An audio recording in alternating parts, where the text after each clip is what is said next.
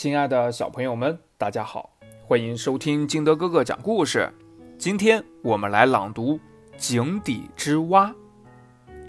一口废井里住着一只青蛙。有一天，青蛙在井边上碰上了一只从海里来的大龟，青蛙就对海龟夸口说：“你看，我住在这里多快乐！”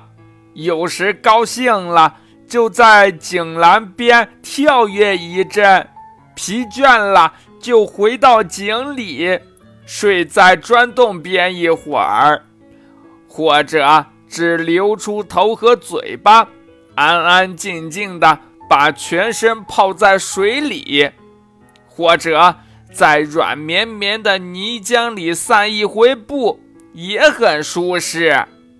嗯，看看那些虾和蝌蚪，谁也比不上我。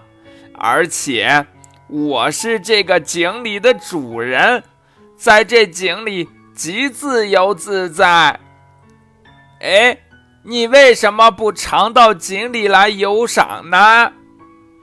那海龟听了青蛙的话，倒真想进去看看，但它的左脚还没有整个伸进去。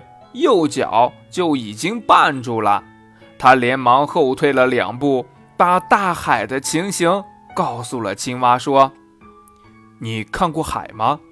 海的广大哪止千里，海的深度哪止千来丈。古时候十年有九年大水，海里的水并不涨了多少；后来八年里有七年大旱。”海里的水也不见得浅了多少，可见大海是不受旱涝影响的。住在那样的大海里，才是真的快乐呢。井蛙听了海龟的一番话，吃惊的呆在那里，再没有话可说了。井底之蛙的意思是，井底的蛙只能看到。井口那么大的一块天，比喻见识狭窄的人。